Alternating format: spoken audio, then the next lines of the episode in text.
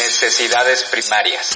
Alimentación, sobrepeso y obesidad. ¿Cuántos artículos has visto últimamente relacionados a sobrepeso u obesidad? ¿Cuántas dietas balanceadas conoces? ¿Cuál es el índice de obesidad en tu región? ¿Por qué la comida al ser necesaria para sobrevivir se vuelve nociva? Nuestro primer deseo al nacer. Cuando llegamos a este mundo, lo que hacemos inmediatamente después de llorar por habernos sacado de la comodidad del vientre de nuestras madres es querer ser alimentados. Comer es lo primero que llegamos a hacer a este mundo.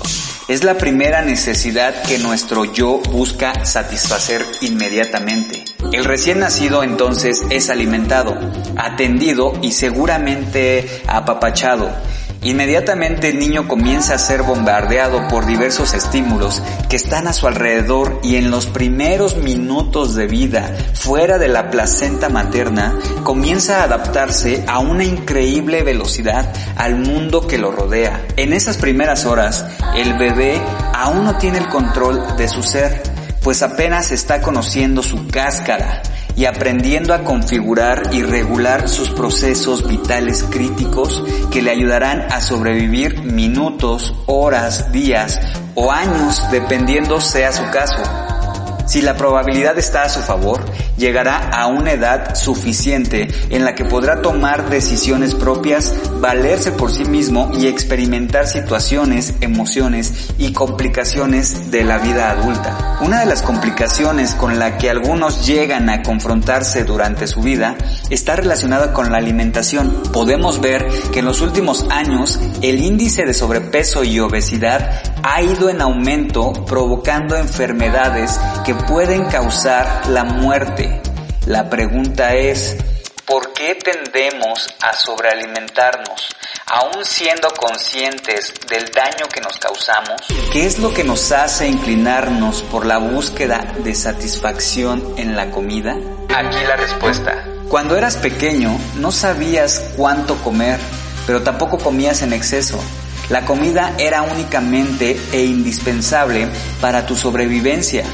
Era pura fuente de energía. Buscaba satisfacer una necesidad primaria. No habías realizado una conexión entre la comida y la emoción. Tu cuerpo inteligentemente sabía cuando estaba satisfecho y cuando necesitaba nutrirse. Incluso tus padres en ocasiones te obligaban a comer más porque no querías comer bien.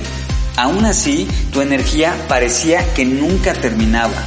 Luego, conforme creciste, comenzaste a elegir qué te gustaba comer y qué alimentos no eran de tu agrado.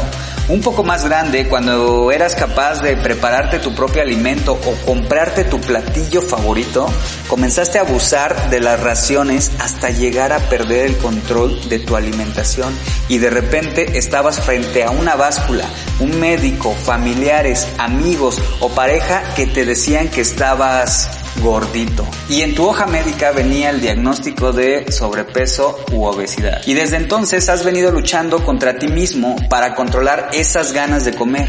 Y constantemente te preguntas, ¿cuál fue o qué fue lo que ocasionó este descontrol en mi vida? Analicemos la situación. El origen de este tipo de desorden es generado por un desbalance material y espiritual, emocional y mental. Aunque tú bien sabes que solo necesitas carbohidratos, proteínas, grasas, frutas y o vegetales para mantenerte con vida, constantemente buscas más para poder sobrevivir según tu pensamiento. Buscas el placer para satisfacer el ego y así suplir carencias emocionales. La comida es sagrada, debe ser valorada y respetada. Cuando el sujeto quita este valor, la comida se vuelve un objeto de placer y no de nutrición para el cuerpo. A estas alturas es necesario que comiences a diferenciar entre la alimentación esencial y los excesos innecesarios que te has generado. Esto es preciso para volver a equilibrar tu cuerpo, emociones, mente y alma. Pero, ¿cómo hacerlo? Vuelve a darle el respeto que los alimentos se merecen. Piensa en el esfuerzo que te ha costado conseguirlos. Valora el proceso que siguieron para llegar hasta tu mesa y tu paladar. Siéntete agradecido de poder degustarlos e imagina cómo se integran a tu cuerpo para darte los nutrientes necesarios para seguir con tu maravillosa vida. ¿Cuál es el problema con los alimentos? En ocasiones asociamos el placer de comer con eventos significativos que nos llenaron simbólicamente en alguna etapa de nuestra vida y queremos repetirlos inconscientemente.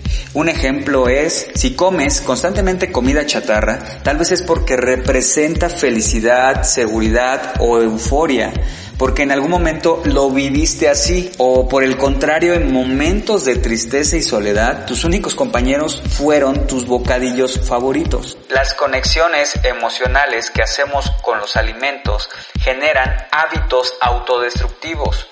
Es necesario romper esa conexión emocional para eliminar trastornos alimenticios. El sobrepeso y la obesidad representan el deseo de ser atendido como niño nuevamente, de sentirte protegido y valorado.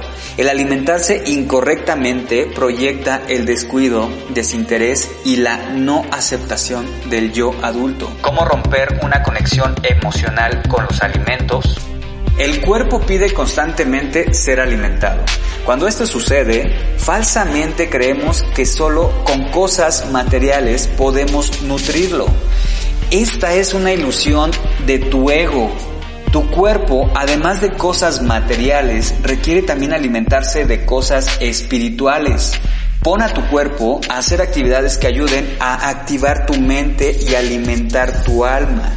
Busca nuevos aprendizajes, nuevos retos, conoce gente que agregue valor a tu vida, explora nuevos lugares, aprende un nuevo idioma, visita amigos lejanos, realiza algún voluntariado, sal a caminar o realizar algún ejercicio, busca alguna actividad que te ayude a tener contacto espiritual como la meditación, la lectura, la música o algún tipo de arte en También son necesarios alimentos que nutran permanente tu alma no solo alimentos que defeques y elimines rápidamente de tu cuerpo. Recuerda que tu cuerpo tiene la asombrosa capacidad de filtrar los nutrientes necesarios de cada alimento. Sabe bien cuáles desechar y cuáles conservar. Tu mente puede hacer lo mismo con los pensamientos negativos. Realiza este ejercicio para que puedas asimilar mejor esta información y aplicarla a tu vida y te pueda ayudar a eliminar la alimentación que únicamente te causa un malestar en tu cuerpo. Identifica tus hábitos alimenticios. Piensa en la conexión emocional que tienes con esos alimentos. Identifica cada cuándo los consumes y bajo qué circunstancias. Después busca suplir la necesidad de alimentarte constantemente con alguna actividad física, cultural o espiritual. Para mayor información o asistencia psicológica, envíame un correo a drivelpstd.gmail.com para agendar una sesión online. También puedes seguirme en Facebook, Instagram, YouTube, Spotify, iTunes. Yo soy David Biná, esto es Sick Drive, bienvenido.